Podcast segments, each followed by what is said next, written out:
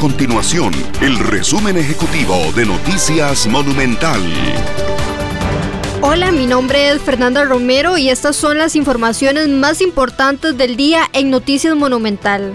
Costa Rica ya cuenta con los protocolos sanitarios listos para recibir cruceros internacionales, actividad turística que se suspendió desde marzo del año pasado, justo finalizando la temporada alta a raíz de la pandemia del COVID-19.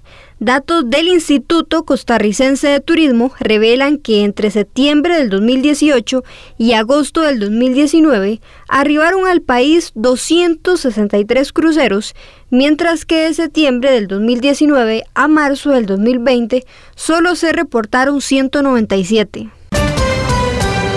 La Dirección General de Migración y Extranjería instruyó a sus funcionarios a verificar el código QR de cada turista para verificar sus requisitos de ingreso al país.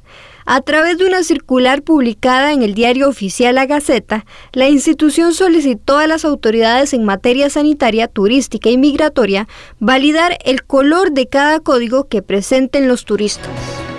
Estas y otras informaciones usted las puede encontrar en nuestro sitio web www.monumental.co.cr. Nuestro compromiso es mantener a Costa Rica informada.